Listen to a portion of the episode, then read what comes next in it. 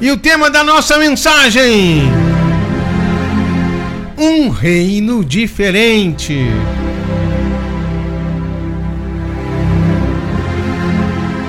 No Evangelho de Marcos, no capítulo 10, a partir do versículo 42, Jesus mostra para nós a diferença do reino de Deus. Jesus chamando os discípulos junto a ele, disse aos discípulos: Sabei que julgam os homens que são governantes, príncipes dos gentios, eles se assenhoreiam e os grandes usam de autoridade sobre os menores. Mas entre vós não será assim. Antes, qualquer que entre vós quiser ser grande, será vosso serviçal. E qualquer que dentre vós quiser ser o primeiro, será servo de todos. Porque o Filho do Homem, o Senhor Jesus, não veio para ser servido, mas para servir e dar a sua vida em resgate de muitos.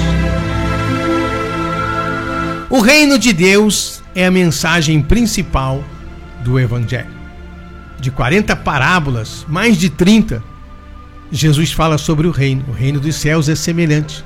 Ele começa o seu ministério terreno pregando: arrependei-vos e crede no Evangelho, porque o reino de Deus é chegado a vós.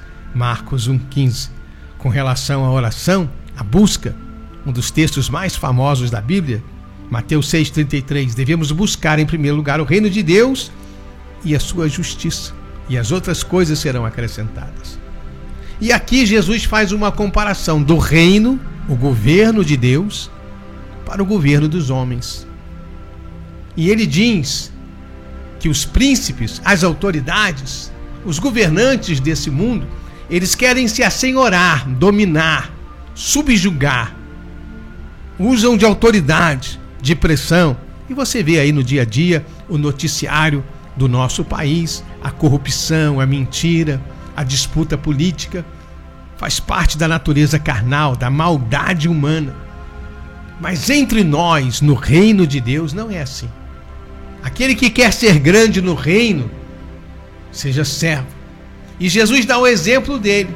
Marcos 10, 45. O Filho do Homem, o Messias, o Senhor Jesus, o Rei da Glória, o Rei dos Reis, o Senhor dos Senhores. Aquele que tem toda a autoridade, todo o poder, ele não veio para ser servido, mas ele veio para servir e dar a sua vida. Olha aí a diferença do reino de Deus. E quando você começa a estudar a Bíblia, você vê que parece ser uma coisa ao contrário. O fraco é forte, Joel 3:10. O último é o primeiro, Mateus 20:16. Aquele que é humilhado será exaltado. Mateus 23, 12. Jesus fala que temos que dar a outra face. Mateus 5,39. Temos que amar o inimigo. Mateus 5,44. E Jesus é o modelo. Por isso ele nos convida: Vinde a mim, todos vós cansados, sobrecarregados, aprendei de mim. Aprender com ele, que é manso e humilde de coração. O apóstolo Paulo fala em 1 Coríntios 11, 1: Sede meus imitadores, como eu sou de Cristo. E aqui em Filipenses 2, partir do versículo 5, Paulo diz: De sorte que haja em vós o mesmo sentimento que houve em Jesus, que sendo em forma de Deus não teve por usurpação ser igual a Deus, mas esvaziou-se de si mesmo, tomando a forma de servo. E se humilhou e foi obediente até a morte de cruz. A palavra-chave do reino, servo. Jesus é o servo sofredor, aquele que foi obediente até a morte e morte de cruz. Esse é o chamado para nós. Entrar no reino, viver o reino. O Sermão da Montanha traz a constituição do reino, e esse reino é um reino diferente. Jesus não veio para ser servido, mas veio para servir. E ele nos chama também para isso, para servir. Pedro diz na sua carta, 1 Pedro 2,9, que nós somos uma nação santa, um reino sacerdotal. Então, os sacerdotes da nova aliança, eu e você temos que servir. Esse é o chamado.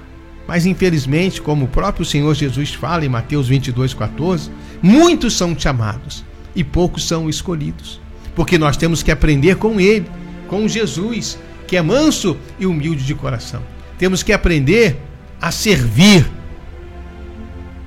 a dar a outra face, a caminhar a outra milha. Esse é o propósito de Deus. E nesse serviço, três coisas são fundamentais. Primeiro, servir a Deus. Como sacerdotes, vamos servir a Deus através da oração, do jejum, do louvor, da adoração, das contribuições que a gente apresenta para a expansão da obra do reino de Deus e da palavra. Estudando a palavra, meditando a palavra, confessando a palavra, examinando as Escrituras, como o próprio Senhor Jesus fala. Quando nós abrimos a Bíblia, Martim Lutero falava isso. Jesus vem a nós. Então o serviço começa no nosso relacionamento diário com Deus. Jesus fala sobre o dever de orar sempre sem jamais esmorecer. Jesus fala que na batalha espiritual existe uma casta que só sai com oração e jejum. Jesus fala que ele procura adoradores que adorem espírito e em verdade. Então, oração, jejum, leitura, leitura bíblica, louvor, adoração. Isso é o nosso serviço, primeiramente para com Deus. Segundo, é o serviço à igreja. Não devemos deixar de congregar, devemos estar ligados no corpo de Cristo. O salmista diz: Ó, oh, quão bom e quão suave é que os irmãos vivam em união. Aí duas coisas no serviço à igreja: diaconia e coinonia. Diaconia é serviço, coinonia é comunhão. O nosso tempo, o nosso serviço, perseverar na vida da igreja, apresentar os dons e os talentos para que a igreja, edificada pelo Espírito Santo, possa viver o propósito de Deus. Então, primeiro, servir a Deus. Segundo, servir a igreja. E o terceiro serviço é o serviço que nós temos que prestar ao mundo. É isso mesmo. Através das missões e do evangelismo. A grande comissão, ide por todo o mundo pregai o evangelho. O mundo jaz no maligno. Lá em Romanos 8,19, a Bíblia diz que a ardente expectativa do mundo é a manifestação dos filhos de Deus. Então, quando nós servimos a Deus, servimos a igreja, vamos servir também o mundo. Porque, como igreja, somos luz do mundo e sal da terra.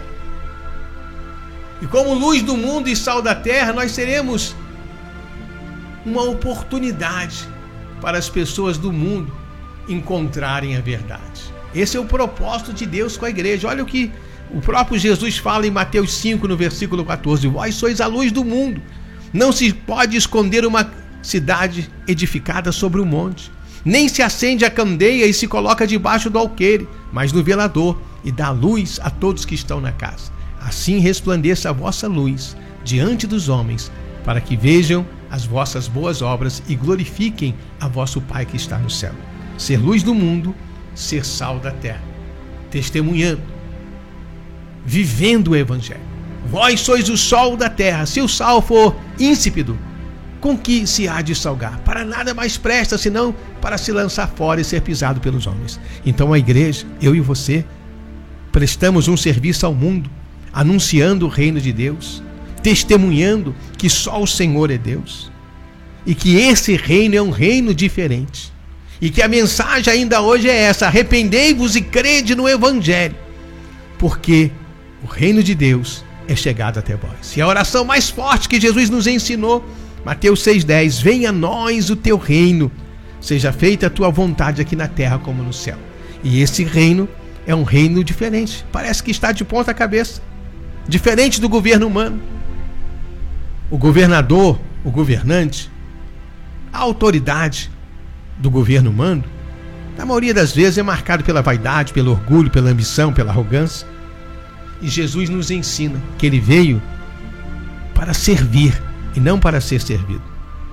A Bíblia fala que o fraco é forte. No mundo o fraco é fraco, mas no reino não. O fraco é forte porque o poder de Deus se aperfeiçoa na fraqueza.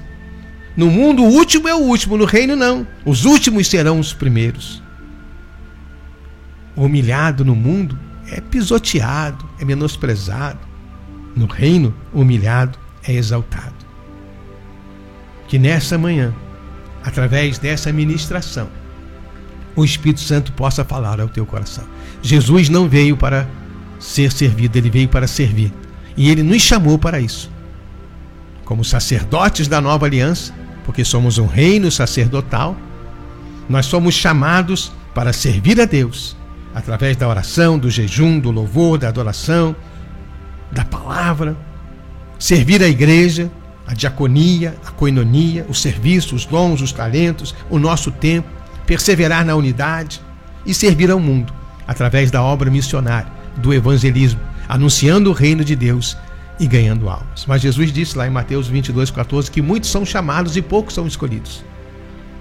Deus nos chama para isso, para esse serviço, para aprender com Ele que é manso e humilde de coração, mas muitas vezes o coração orgulhoso, o coração vaidoso do homem não consegue viver o propósito de Deus. Muitos são chamados e pouco, poucos são os escolhidos.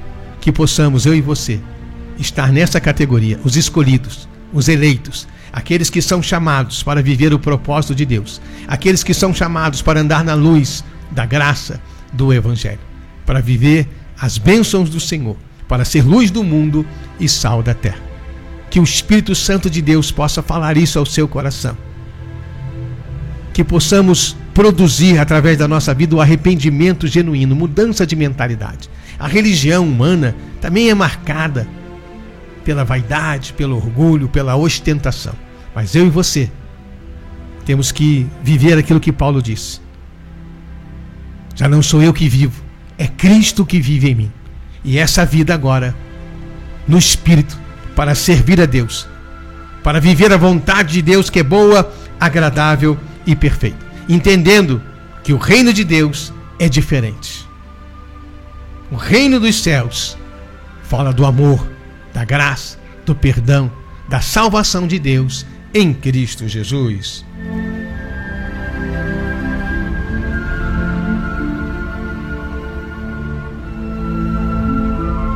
Que possamos ser luz do mundo e sal da terra. Que possamos manifestar as grandezas do reino de Deus. Esse reino que é um reino diferente.